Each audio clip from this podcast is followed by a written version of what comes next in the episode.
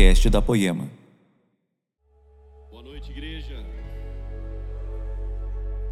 Vocês estão felizes? Tem que fazer essa pergunta obrigatória. E, gente, eu tenho uma mensagem nessa noite que eu creio que ela é muito pontual, muito precisa. E hoje eu não tenho PPT como eu sempre faço, mas que ela foi tão fresca algumas coisas dela que não deu tempo. E eu quero pedir para você fechar seus olhos mais uma vez. Senhor Jesus, nós queremos te ouvir com muita clareza nessa noite. Senhor, que não haja nenhuma mentira do inimigo, nenhuma acusação do inimigo possa nos roubar verdadeiramente de ouvir a mensagem dessa noite, de entender aquilo que o Senhor tem sobre as nossas vidas com um propósito. Que nada atrapalhe, Senhor meu Deus. Aqueles que estão assistindo online, que nada venha interferir, que as coisas externas não incomodem, não ah, impeçam que realmente a gente possa entender com muita clareza aquilo que o Senhor quer falar conosco nessa noite, aquilo que o Senhor quer nos perguntar nessa noite no nome de Jesus. Amém. Igreja, o título dessa mensagem é visualizado e ignorado com sucesso. Isso já deve ter acontecido com você, provavelmente. Você já mandou mensagem para alguém, essa pessoa visualizou e te ignorou com sucesso. Amém? Já aconteceu isso com você? Talvez até mesmo você tenha que pedir perdão para o irmão que está do seu lado, que você fez isso com ele. Fala assim: perdão, irmão, visualizei sua mensagem, não respondi. Já peço perdão para toda a igreja, porque talvez eu sou um dos que mais faz isso. Alguém manda uma mensagem, e às vezes estou dirigindo, chega a mensagem, e na minha cabeça eu olho e eu respondi na minha cabeça. Mas a verdade é que eu nunca respondi. Depois de uns dois anos a pessoa manda uma mensagem. Olha lá, tô vendo gente balançando a cabeça ali. Olha. Daí depois as pessoas falam assim: oh, eu te mandei uma mensagem, você não respondeu. Eu falei, não respondi, mas a minha mente eu respondi. Mas às vezes a gente, né, passa batida, é muita mensagem, é muita coisa. Mas sabe, Imagine agora que Deus fizesse isso com você. Imagine que você mandasse uma mensagem para Deus, Deus visualizasse a sua mensagem e te ignorasse com sucesso. Você fala, puxa vida, pastor, eu vim na igreja orando, pedindo um monte de coisa para Deus, você está falando que Deus vai me ignorar. Será que isso é bíblico? Olha só, a Bíblia diz em Deuteronômio 1, versículo 45. Olha que pesado esses três versículos que eu vou ler. Vocês voltaram e choraram perante o Senhor, mas ele não ouviu o seu clamor e nem deu atenção a vocês. Provérbios 1, 28 a 31. Então vocês me chamarão, mas não responderei. Procurarão por mim, mas não me encontrarão. Visto que desprezaram o conhecimento e recusaram o temor do Senhor, não quiseram aceitar o meu conselho e fizeram pouco caso da minha advertência, comerão do fruto da sua conduta e se fartarão de suas próprias maquinações. Isaías 1, versículo 15: Quando vocês estenderem as mãos em oração, esconderei de vocês os meus olhos, e mesmo que multiplique as suas orações, não as escutarei. Oh, que pesado isso! É pesado, você veio para ouvir uma palavra, você está falando que, que Deus não vai te ouvir. Já pensou? Sabe, é lógico, meus irmãos, que eu estou falando de partes isoladas aqui da Bíblia. Cada um tem um grande contexto por trás do porquê Deus não respondeu, do porquê Deus fez isso.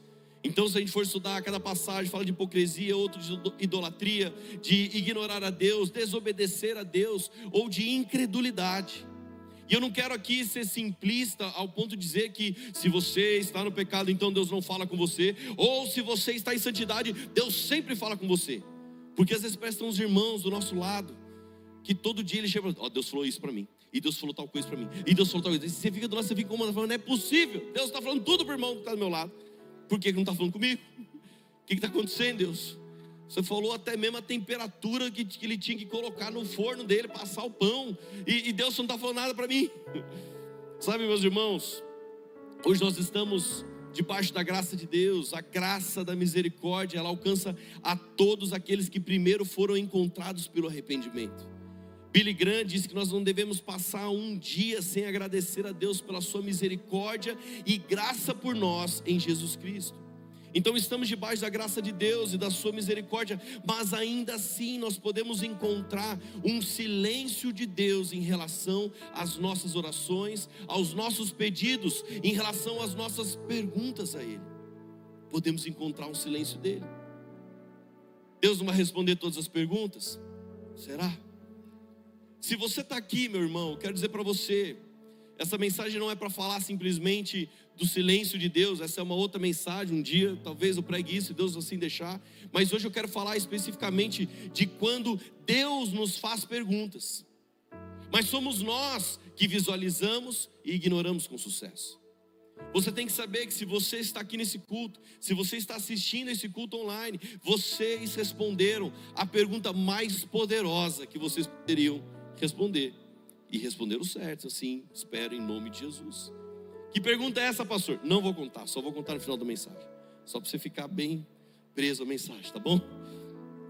Sabe, eu quero falar quando nós visualizamos e ignoramos com sucesso aquilo que Deus está falando. Imagina ele te mandando uma mensagem agora e você recebe um, um sinal do WhatsApp e você olha assim: Deus, é o Shaddai.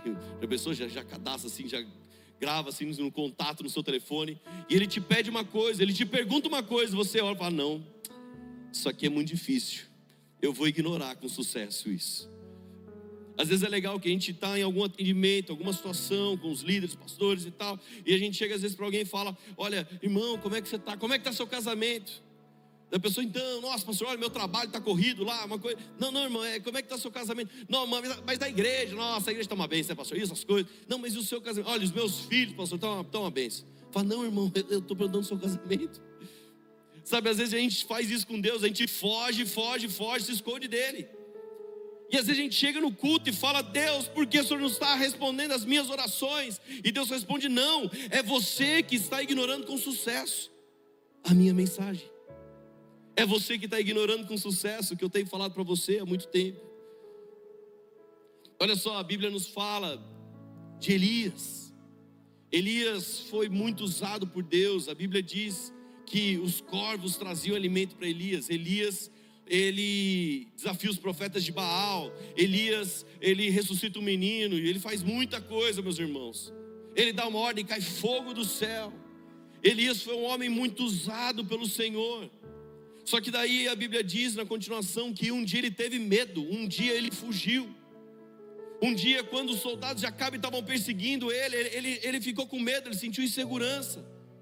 E sabe o que a Bíblia diz? 1 Reis 19, versículo 4 e entrou num deserto caminhando um dia. Chegou a um pé de gesso, sentou-se debaixo dele orou pedindo a morte. Já tive o bastante, Senhor, tira a minha vida. Não sou melhor do que os meus antepassados. Deixa eu te falar uma coisa: será que você já não fez essa oração? Será que um dia você não fez essa oração como Elias? Senhor, tira a minha vida. Senhor, eu quero morrer e de verdade, quando Elias fala isso para Deus, você sabe o que Deus faz? Ele visualiza e ignora com sucesso. Não, Elias, não é esse o propósito que eu tenho para você. Você pode pedir, Elias, mas eu não vou fazer isso com você. Não é essa promessa que eu tenho sobre a sua vida. Não é para isso que eu tenho planos sobre a sua vida. Não é para isso. Então você pode pedir, Elias. Eu vou visualizar e vou ignorar com sucesso. E talvez alguém está aqui nesse culto e fez essa mesma oração um dia. Deus, eu não quero mais viver. E Deus falou: Não, não, não, não aceita essa oração. Não aceito.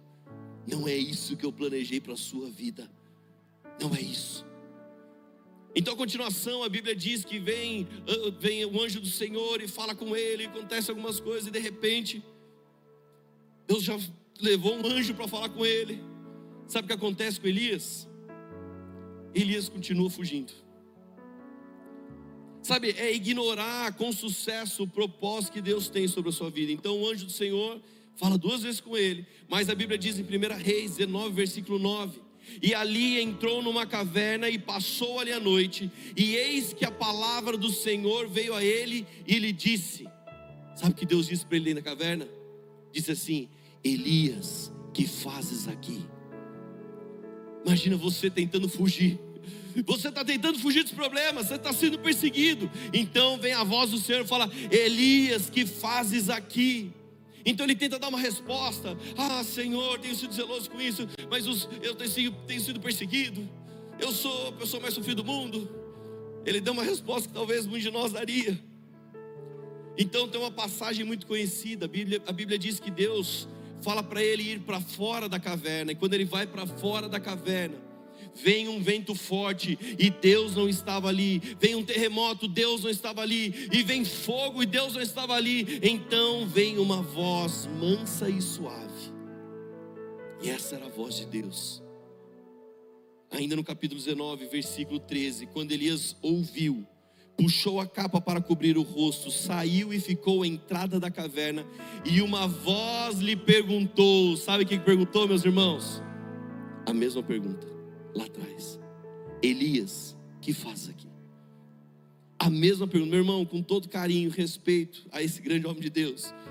Acho que Deus está falando assim para ele, ô irmão, você está tá meio devagar mesmo, está meio tapado. E vou fazer a mesma pergunta de novo para você. O que que você está fazendo nesse lugar? O que que você está fazendo se escondendo? E essa pergunta foi para Elias, se escondia de Deus, motivado por medo e insegurança. E se Deus fizesse para nós essa pergunta, ou, ou, troca o nome de Elias, coloca o seu nome. Ô Paulo, o que, que você está fazendo aqui? Ô Maria, o que, que você está fazendo aqui? Ô João, o que, que você está fazendo aqui? Que lugar é esse que está se escondendo? Se Deus perguntasse para você hoje o que você tem feito, o que você tem feito da sua vida, o que você tem feito com o seu tempo, o que você tem feito com o seu dinheiro, o que você tem feito com a sua salvação. Ah, Deus, eu estou me escondendo porque eu estou sendo perseguido, então eu estou me escondendo numa caverna. E Deus está falando: não, filho, você não está entendendo, não é para isso que eu te criei. Sabe, meus irmãos, eu oro e nas minhas orações eu questiono muito a Deus. Mas o problema não é esse, o problema é quando ele me questiona. Meu irmão, quando ele me questiona, aí o negócio fica sério. E uma parte, uma parte dessa mensagem é o que eu já falei muito tempo atrás, era se é possível um homem, um simples homem responder a Deus. Nós vemos o livro de Jó, Jó contextualizando de uma forma bem, bem rápida. Deus um dia fala para Satanás: Satanás, você já viu meu servo Jó? Homem íntegro. Não há ninguém como ele na terra, homem correto, homem que teme o Senhor. Então Deus permite que Satanás cause um caos na vida dele. E é importante nós entendermos, talvez essa, essa seja a chave do grande livro de Jó. Deus permite. Deus coloca sempre um limite para Satanás. Satanás fala: Ah, mas ele te adora, Senhor, ele tem temor ao Senhor, porque ele tem muitos bens. Então Deus vai lá e coloca, então toca nos bens. O inimigo, meu irmão, só pode ir até o limite que Deus estabeleceu. E ele toca. Então agora, ah, mas ele continua porque ele tem a, a, uma família. Então você pode tocar aqui na família. Ah, mas ele continua porque ele tem. Então você pode tocar na saúde. Mas não tira a vida dele. Deus sempre estabelece um limite, o inimigo não pode passar dele. E Jó é o cara que perde seus bens, perde a sua família, ele fica seriamente doente. E é interessante que no contexto ele tinha amigos e esses amigos começam a olhar a vida de Jó e começam a falar: Olha, você deve ter pecado contra Deus, e por isso Deus está fazendo isso. Será que já não aconteceu isso com a gente? A gente tem alguns amigos que alguma coisa começa a dar errado, fala: Ah, Deus está te punindo. Geralmente, quando é mais religioso, faz isso. Você fala alguma coisa, acontece alguma coisa, sei lá, caiu um negócio do teto no dedinho do seu pé. Deus está punindo você. Você fala: Nossa, meu Deus, Caramba, Deus, mas justamente no dedinho né, acontece isso. Um dia eu fui jogar bola com um monte de criança lá, o filho do pastor lá de Pindo, mineiro. Aí eu jogando bola descalço, gente, chutei a canela do menino, canela fininha, assim, ó, o dedo entrou no meio, quebrou o dedinho. Eu falei, puxa vida, quebrei o dedo do pé com um menino de oito anos, gente. Como é que pode? E o menino assim, tá tudo bem, tio? Eu falei, nossa, quebrou a perna sua? Ele falou, não, tio, não tá nem doendo. Eu falei, puxa, meu dedo aqui, o dedo tava assim, ó, torto. Eu falei, menino de ferro, não é possível. E alguém pode aparecer, algum religioso, falar assim: Ó, oh, Deus está quebrando o seu dedo. Eu fui fazer, eu fiz dois casamentos de chinelo, preguei umas cinco vezes de chinelo, porque segundo você quebra o dedo de um pé, não dá para você colocar tênis. Pensa a situação. Fui fazer o casamento tudo bonitinho lá, daí de chinelo. Eu falei, obrigado, Jesus, está humilhando um pouquinho mais. Mas sabe, mas Jó, os amigos dele falavam: Olha, Jó, você, você deve ter pecado contra Deus. Você precisa se alinhar com Deus. E Jó, ele não tinha pecado, ele não tinha, não tinha pecado contra o Senhor. Mas é interessante que a Bíblia diz em um momento, em Jó 31, versículo 35, ele fala assim: Ah, se alguém me ouvisse, Agora assino a minha defesa, que o Todo-Poderoso me responda. Ah, meu irmão, será que você tem a audácia de fazer essa oração? Agora assina a minha defesa, que o Todo-Poderoso me responda. Sabe o que acontece, meu irmão? Cuidado com o que você deseja, porque Deus responde a sua súplica. Deus visualizou e não ignorou. ah, é, Jó? Você quer que eu te responda? Em Jó 38, 39, 40 e 41, nós temos quatro capítulos inteiros de perguntas de Deus a Jó. Você quer ver o nível, um pouco dessas quatro, dessas, não vou ler todos os quatro capítulos, algumas perguntas. A Bíblia diz em Jó 38, do 1 ao 4: Então o Senhor respondeu a Jó. Você não queria que eu te respondesse, Jó? Então o Senhor respondeu a Jó do meio da tempestade.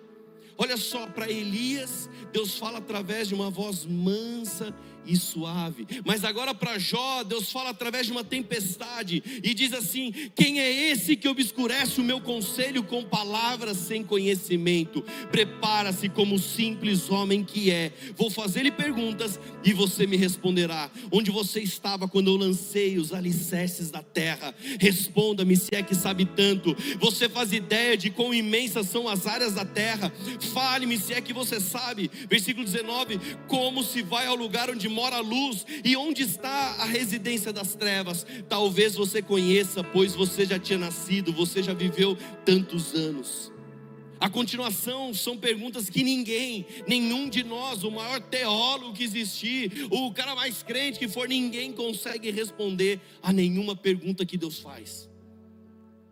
Olha só, Jó, Jó 40, 41, versículo 1. Você consegue pescar com anzol o leviatã, ou prender sua língua com uma corda?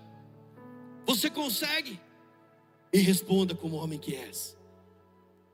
Nenhum de nós consegue nada dessas coisas. Agora entenda um contexto. Em todos esses quatro capítulos de pergunta, Deus não faz nenhuma referência a qualquer pecado ou falha da parte de Jó como os amigos faziam. Deus não tem nada contra Jó, nem mesmo as suas palavras impetuosas. E as perguntas de Deus não são para humilhar Jó, não são para expor a sua ignorância, a sua incapacidade em responder a Deus, mas essas perguntas desafiam Jó a reconsiderar o que ele sabia acerca de Deus. Você está entendendo quando isso é pesado? Às vezes a nossa mesmo crendo em Jesus Cristo, em seu poder, ainda assim nós temos questionamentos de uma mentalidade caída. Deus fala por meio de uma tempestade, você sabe por quê? Porque Ele não quer discutir com Jó. Se você está numa tempestade, meu irmão, não tem como você ficar conversando, dialogando, debatendo. Deus fala através de uma tempestade, porque Ele quer deixar claro acerca do governo dele sobre todas as coisas, o governo do universo que está além da compreensão de Jó, além da compreensão minha e sua. A gente é mestre em questionar o governo de Deus. Ah, Deus, por que o Senhor fez isso? Deus fala, você realmente está questionando o meu governo, a minha autoridade, o meu poder sobre todas as coisas. Então, quando Jó vê isso tudo, quando Deus faz quatro capítulos inteiros de pergunta, então Jó, é nessa hora que ele olha para si mesmo e fala: Eu estou questionando Deus Todo-Poderoso. Então só me resta uma resposta quando a gente encontra esse Deus. A Bíblia diz, Jó 42, o último capítulo do livro de Jó, do 1 ao 6. Então Jó respondeu ao Senhor. Pensa o que você responderia para o Senhor se ele fizesse essas perguntas para você. Você pode laçar com um anzol o leviatã e prender sua língua com uma corda? Onde você estava quando lançava os firmamentos da terra? Você pode me responder? Então a Bíblia diz: então Jó respondeu ao Senhor. Sabe o que ele responde? Sei que podes fazer todas as coisas Nenhum dos teus planos pode ser frustrado. Tu perguntastes quem é esse que obscurece o meu conselho sem conhecimento. É certo que falei de coisas que não entendia, coisas tão maravilhosas que eu não poderia saber. Tu dissestes, agora escute e eu falarei. Vou fazer perguntas e você me responderá. Presta atenção, meus irmãos, meus ouvidos já tinham ouvido a teu respeito, mas agora os meus olhos te viram. Por isso menosprezo a mim mesmo e me arrependo no pó e na cinza. É a hora que você se depara com o Senhor soberano, poderoso. Você fala: Deus, eu falei daquilo que eu não entendia.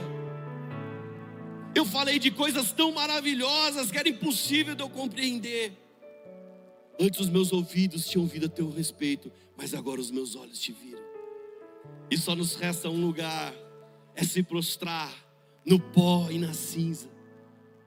É declarar a Deus: Eu sei que o Senhor pode todas as coisas. Quando ele faz essa oração, a Bíblia diz então que Deus abençoou Jó. Ele viveu 140 anos, ele teve sete filhos, três filhas. Ele viu sua descendência por mais quatro gerações. E a chave estava na resposta que ele ia dar ao Senhor. A resposta. Sabe, meus irmãos, falei para vocês que eu questiono a Deus. E eu confesso para vocês que eu já fiz muita pergunta besta para Deus. E talvez você está aqui e fala: Não, eu nunca fiz nenhuma pergunta besta para Deus. Será mesmo? Eu lhe vi outro dia, nós fomos fazer um trabalho de capelania lá na atividade da Serra. Então nós entramos na viatura da polícia, daí está lá o motorista, o outro lado, eu levi no banco de trás. Então, se algum dia você vê eu levi dentro da viatura, alguém talvez olhe e fale assim: Nossa, ó, caiu a cara dos pastores, prenderam eles. Não, nós estamos pregando o evangelho, tá bom, meu irmão? Fica tranquilo. Então a gente estava indo, e quando a gente chega na atividade, assim, daí o policial que está dirigindo, se ele tiver aqui, perdão, eu vou, vou expor ele. Ele vira para o outro policial e fala assim, passando na frente da represa: Olha, aqui que é a represa de natividade? O cara é. É aqui que o pessoal pesca? Daí o outro já estava meio estourado, falou assim: Não, é em cima da montanha. É lógico que é aqui onde pesca, rapaz. Olha o tamanho da represa. É aqui que pesca, rapaz. Imagina se fosse assim com Deus. Deus, será que o Senhor pode todas as coisas mesmo? E Deus respondeu para você: Não, eu criei a terra sem querer. Olha, eu não sei como eu fiz as aves, os animais, o homem. Ai meu Deus, não, pastor, eu não faço pergunta assim, não. Nunca fiz assim, não. Será que você nunca perguntou para Deus, Deus, meu casamento tem propósito? Será que você nunca perguntou para Deus, Deus, será que a minha vida tem jeito mesmo? Deus, será que o Senhor me ama mesmo? Não é possível, Deus. Olha quantas lutas acho que o Senhor não me ama. É a mesma pergunta. Olha aqui que o pessoal pesca. Eu imagino Deus com um sorriso lindo, falando para nós, ô oh filho, por que, que você ainda duvida? Por que, que você ainda tem tanta dúvida? Sabe quantas vezes eu já fiz uma pergunta para Deus, eu falava, a ah, Deus, tem alguma coisa que quer que eu faça? Daí imagine, imagine que literalmente aqui uma obra, uma obra e você fala assim: Deus, o senhor quer que eu faça a sua obra? Daí numa mão tem uma colher de pedreiro, na outra mão tem uma enxada. E você olha para o lado, tem pedra, tem cimento, tem areia, tudo ao seu redor. Você está aqui, Deus, o senhor quer que eu faça a sua obra? Deus fala para você: não, leva a enxada para passear. Não, Deus não é assim, né? Fala, irmão, filho, eu já te dei o que você precisa. As ferramentas já estão na sua mão, os recursos já estão ao seu lado. Bora fazer essa obra. Talvez agora mesmo, sabe, você ouvindo isso, sente um incômodo de perguntas que você já fez para Deus, mas que no fundo você já sabia a resposta. Sim, Ele te ama. Sim, Ele quer restaurar. Sim, Ele tem um propósito na sua vida.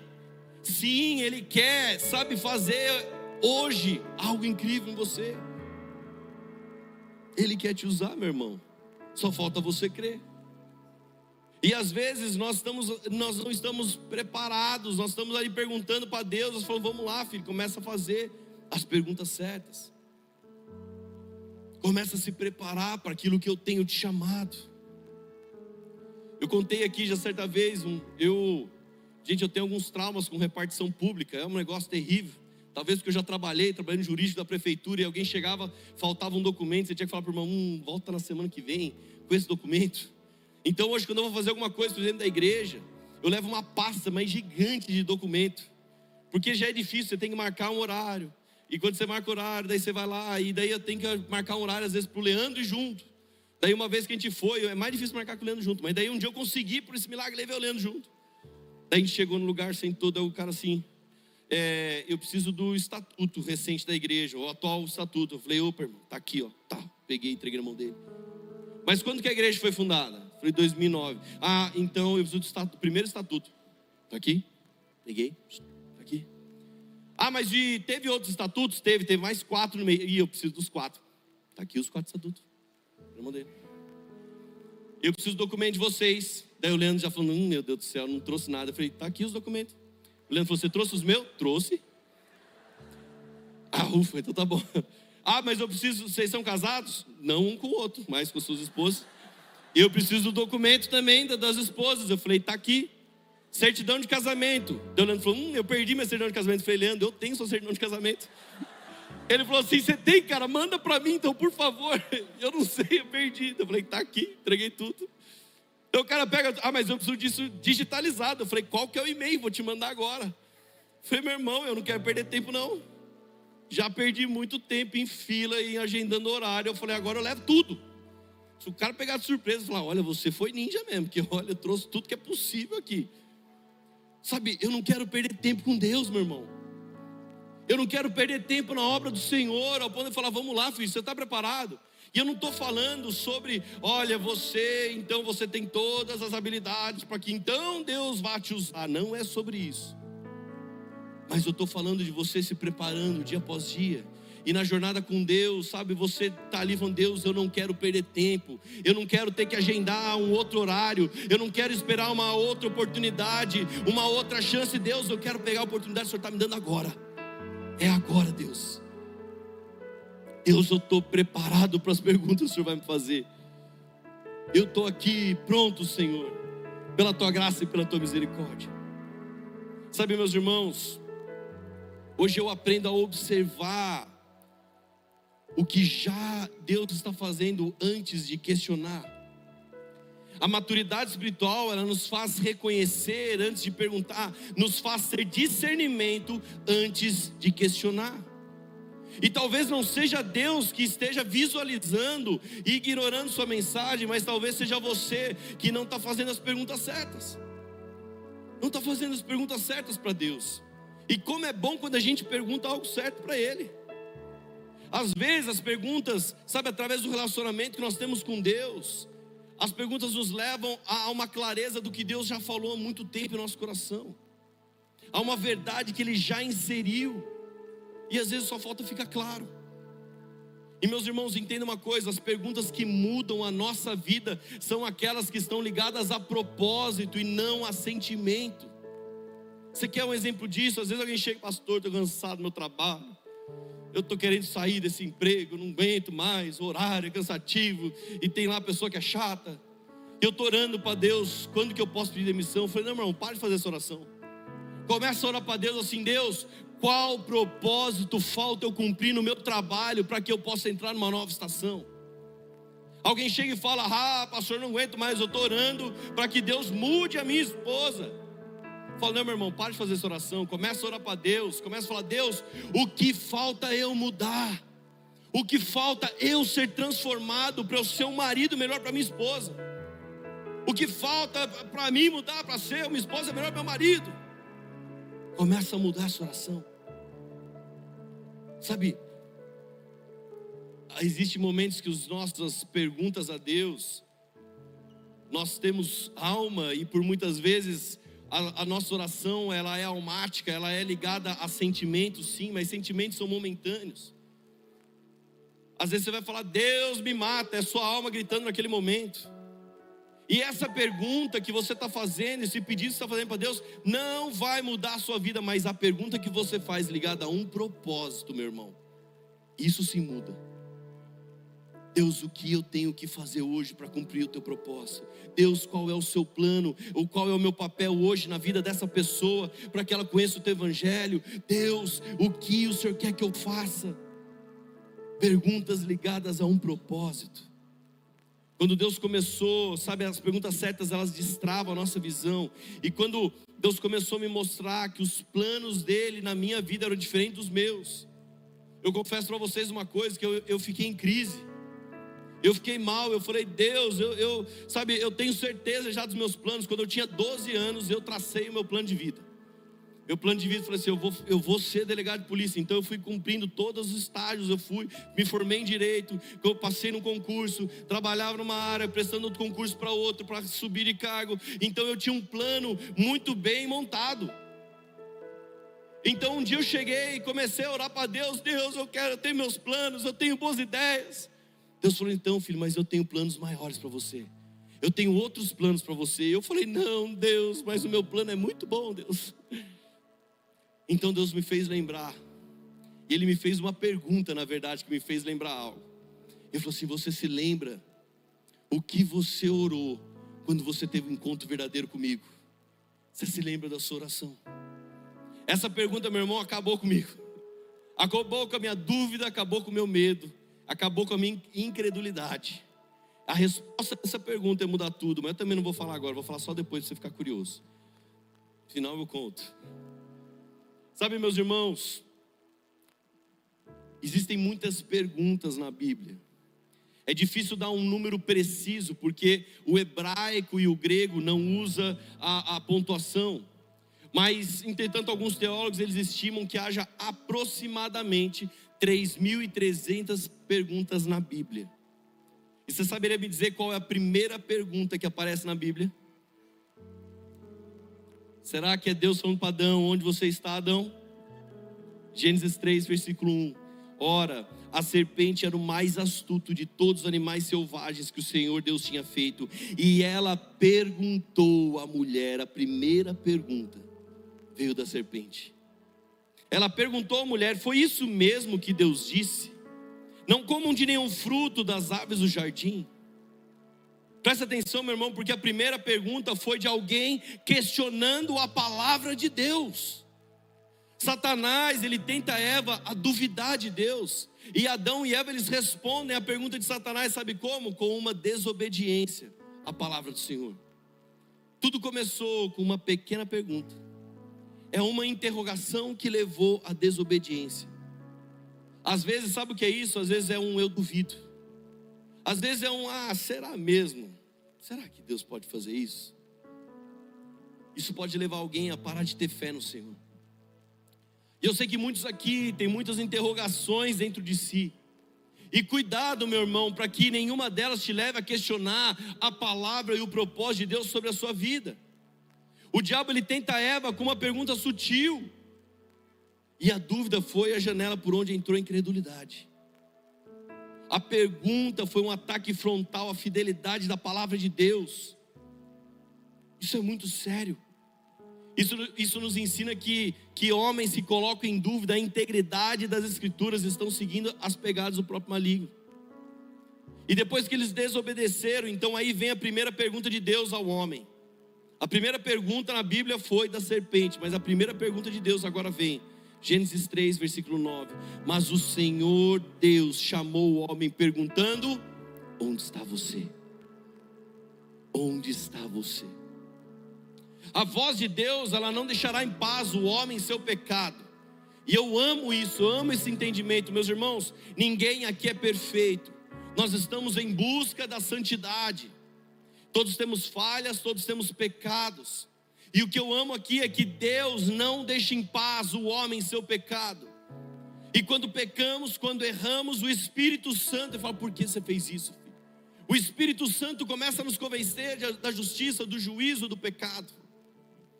Você sente um incômodo, você fala: meu Deus, algo está errado, por que, que eu fiz isso? Meus irmãos, Deus sabia onde estava Adão. E a pergunta não foi para que ele encontrasse Adão, mas sim para Adão cair em si. Sabe, às vezes eu chego em casa e as crianças escondem, meu irmão, como eles gostam de esconder atrás da cortina. Daí eles ficam atrás da cortina, a cortina parece estar viva, fica balançando assim, eles ficam rindo. E, gente, é lógico, é, mas é muito fácil achar. Eu chego, eu falo, oh, meu Deus do céu, eu vou fingir. Eu fico, onde vocês estão? Será que vocês estão embaixo do sofá, embaixo da geladeira, dentro da geladeira? E eles ficam lá dando risada.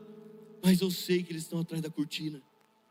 E a gente está tentando se esconder de Deus, e meu irmão, e Deus sabe exatamente onde você está. Ele está falando onde você está, filho. Em vez de confessar o seu pecado, Adão ele prefere o atalho da racionalização. Em outras palavras, ele, ao invés de admitir o seu fracasso, ele tenta tapar o sol com a peneira, ele tenta dar uma desculpa esfarrapada. A Bíblia diz em Gênesis 3, versículo 10 ao 13: E ele respondeu: Ouvi teus passos no jardim e fiquei com medo, porque estava nu, por isso me escondi. E Deus perguntou: Quem lhe disse que você estava nu? Segunda pergunta de Deus. Você comeu do fruto da árvore que lhe proibi comer? Terceira pergunta. Então disse o homem: Foi a mulher que me deste por companheira, que me, que me deu o fruto da árvore e eu comi. Oh meu Deus do céu, Adão. Adão ainda por cima era banana pergunta e fala: Ah, mas foi a mulher que me deste. Assume a responsabilidade, meu irmão. Foi a mulher que me deste. Então Deus chega para Eva e faz a primeira pergunta para a mulher: Eva, vamos lá, Eva. Que foi que você fez? A resposta dela: A serpente me enganou, eu comi. Então Deus pergunta para Adão, Deus pergunta para Eva. Então Deus chega para a serpente e o que, que ele faz? Ele pergunta: Não.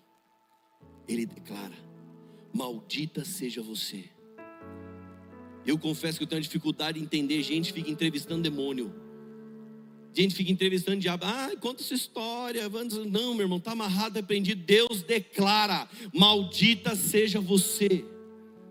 O relacionamento com Deus é com o homem e com a mulher. Meu irmão, a primeira pergunta feita por Deus na Bíblia. Ele sabia que o homem estava se escondendo do seu pecado. Quantas vezes nós tentamos nos esconder de Deus? Ele está só falando onde você está. Eu quero que você entenda que Satanás, o trabalho dele é lançar várias perguntas sobre você. Será mesmo? Será mesmo que, sabe, será que você precisa mudar esse jeito de vida seu? Será que você precisa largar esse pecado? Talvez isso que você faça nem seja pecado. É uma mentira do inimigo. É uma mentira para que você permaneça do mesmo jeito. Olha só como estão as coisas do mundo. Isso que você faz é normal. Todo mundo tem que aceitar, é normal. Não precisa mudar. É a mentira do inimigo. A mentira do inimigo, ela fala que alguém não precisa se humilhar. Alguém pode permanecer cheio de orgulho, com o seu ego lá no alto, e sabe o que Satanás faz? Ele fica como se fosse do seu lado e fala assim: é isso, você é demais, você tem razão, todo mundo está errado e você tem razão. Você não precisa fazer nada. Ele até mesmo te faz lançar a pergunta, ele até te lança uma pergunta agora: será mesmo que seu pastor está certo? Será que aquilo que seu líder disse para você no discipulado? Ah, eu acho que não. Sabe, se Satanás ele quer lançar uma interrogação para te afastar das promessas de Deus, do propósito do Evangelho, eu te garanto que as perguntas que Deus faz são para te impulsionar a viver o propósito dele. A Bíblia diz, Romanos 12, 2: Não se amoldem ao padrão deste mundo, mas transformem-se pela renovação da sua mente, para que sejam capazes de experimentar e comprovar a boa, agradável, perfeita vontade de Deus. Quando o inimigo te faz uma questão, meu irmão, quando ele te faz uma pergunta, ele quer distanciar você da presença de Deus, mas quando Deus te pergunta algo, ele fala: Vem, filho, porque eu tenho um propósito, eu tenho a minha boa vontade, a minha agradável, a minha perfeita vontade. Eu não te fiz para ficar escondido numa caverna. Vem para perto de mim, vem viver o meu propósito. Ei, meus irmãos, meus amigos, cuidado, cuidado com as interrogações da sua vida. O diabo tentou Eva com uma pergunta sutil: é isso mesmo que Deus disse? E a dúvida foi a janela por onde entrou a incredulidade. Com essa pergunta, o diabo abriu a possibilidade de Deus não ser digno de confiança. Sempre que os homens colocam em dúvida a integridade das Escrituras, eles estão seguindo a serpente. A Bíblia não é um livro velho, a Bíblia não tem que ser mudada. Quando alguém fala que ela tem que ser mudada por causa de algum motivo, é exatamente o que a serpente fez. Questionamentos sobre a integridade das Escrituras. Não permita o inimigo colocar uma interrogação naquilo que Deus já disse. A palavra do Senhor diz que Deus não é homem para que minta, nem filho do homem para que se arrependa. Que não haja dúvida sobre o que Deus já declarou sobre a sua vida. A serpente fala que você não consegue, a serpente fala que você não é capaz. Então um dia Moisés fala: Deus, eu não sei, eu sou gago. Então sabe o que Deus faz? Deus pergunta para ele: Quem fez a boca do homem? Quem faz o mudo, ou o surdo, ou o cego? Não sou eu Senhor? Agora vá e eu serei a sua boca e lhe ensinarei o que você deve falar. Jeremias fala: Senhor, eu sou muito jovem, eu não sei falar. E Deus fala: Porque a todos a quem eu enviar, porque a todos a quem eu enviar você irá, e tudo que eu lhe ordenar você falará. Não tenha medo de ninguém, porque eu estou com você. Vou livrá-lo, diz o Senhor. Eis que põe as minhas palavras na sua boca. Para de duvidar, para de ter medo. É Ele quem faz, é Ele quem capacita, é Ele quem derrama poder, é Ele que derrama autoridade sobre a sua vida. Não visualize, ignore com sucesso aquilo que fala do propósito da sua vida em nome de Jesus. Nome de Jesus.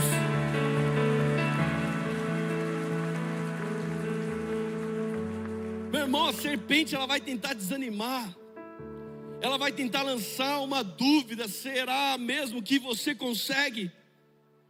E sabe qual é a sua resposta para ela?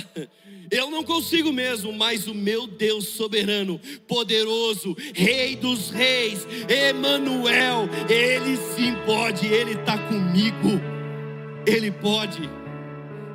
Não adianta causar mentira, lançar dúvida. Deus conosco, Ele pode. Lembra que eu falei para você que se você está aqui, você respondeu a pergunta mais poderosa da sua vida. Sabe, sabe que pergunta é essa? Um dia Jesus ele está com seus discípulos. E essa é a pergunta principal da vida cristã. Ele está com seus discípulos e ele fala: quem, quem os outros dizem que o filho do homem é? Então eles começam: olha, alguns dizem que é João Batista, outros Elias, outros Jeremias, ou um dos profetas.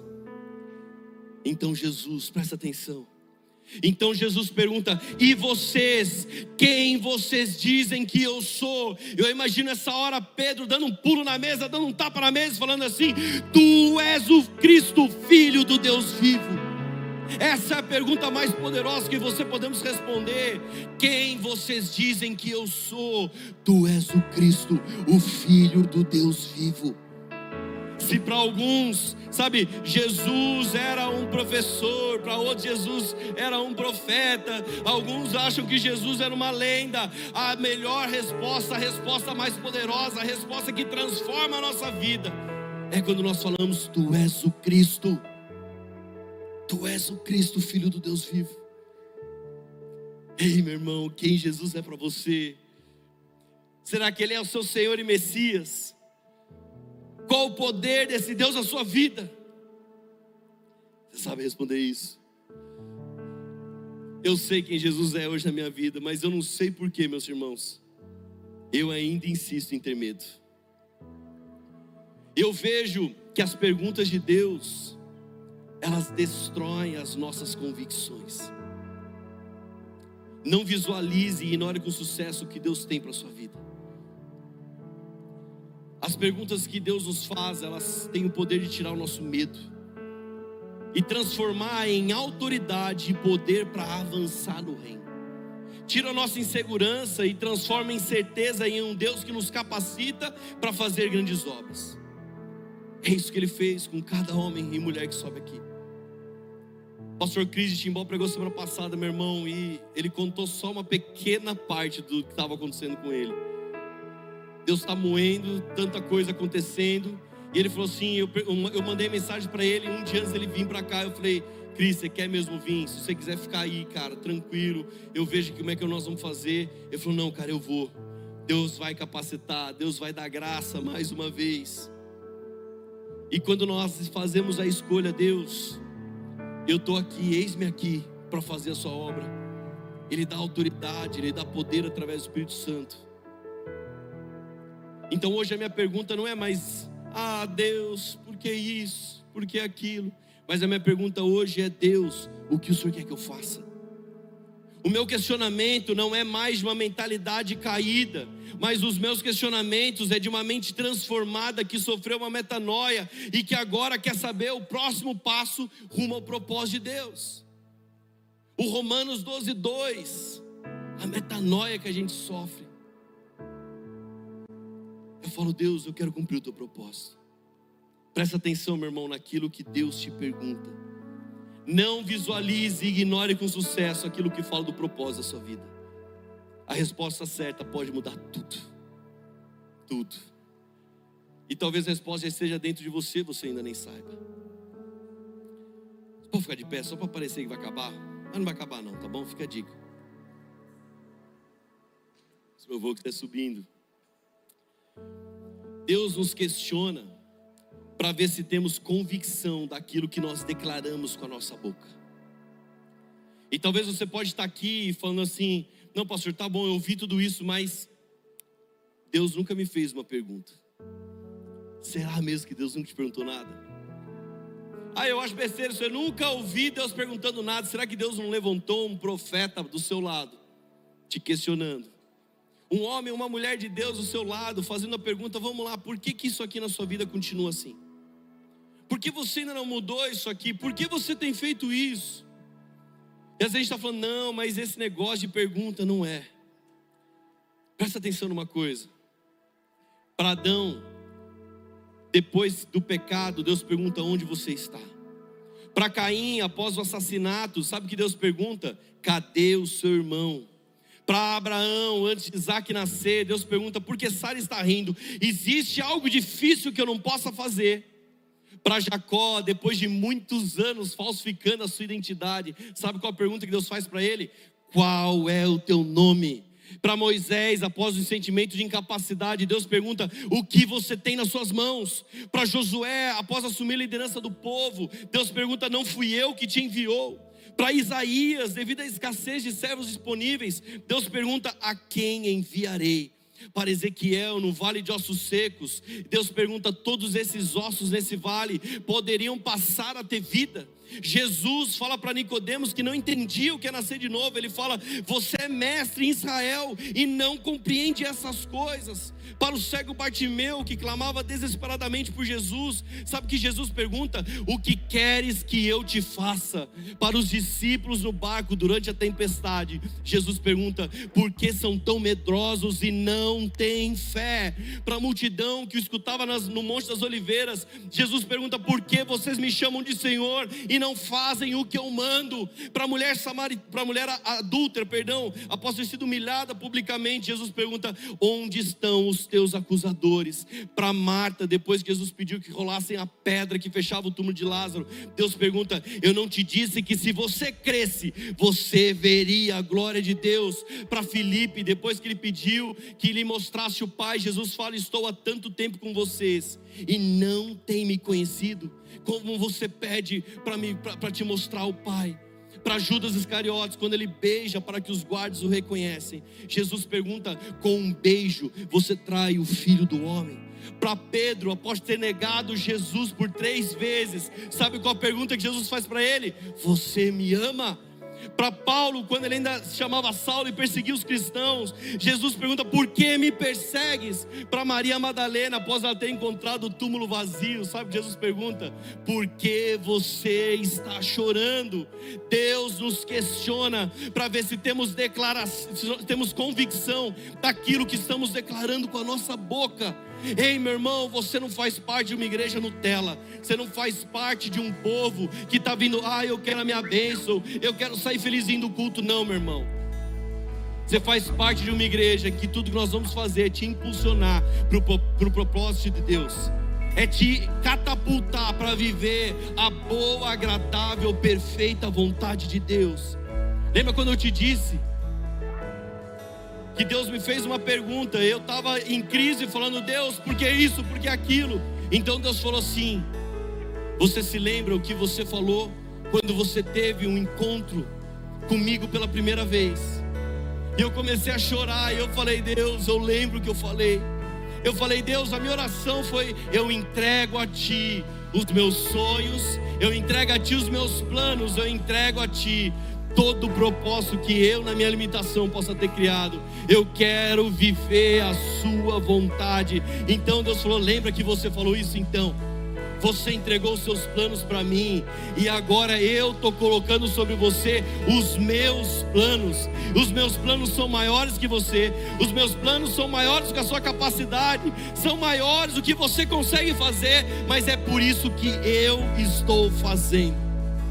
Sabe qual é a maior questão que Deus faz para mim muitas vezes? É porque você ainda tem dúvida, porque você ainda tem medo. Talvez essa seja a primeira pergunta que Deus quer fazer para muitos aqui nessa noite. Por que você ainda tem medo? Por que você tem dúvida do que eu estou fazendo na sua vida? Sabe, meus irmãos, o inimigo ele lança perguntas. O inimigo ele nos lança questionamentos que nos fazem perder a fé, nos fazem perder a esperança naquele que pode todas as coisas. E cada vez que ele lança essa dúvida, essa pergunta, sabe qual é a nossa tendência? Nos esconder de Deus. Assim como Adão e Eva pecaram, eles se esconderam. Assim como Elias ficou com medo, sentiu insegurança e ele tentou fugir, ele pediu: Deus me mata. Ele se escondeu numa caverna. Deus vem para ele e fala: Elias, o que você está fazendo aqui, Elias? Eu estou aqui para perguntar para você: o que fazes aqui?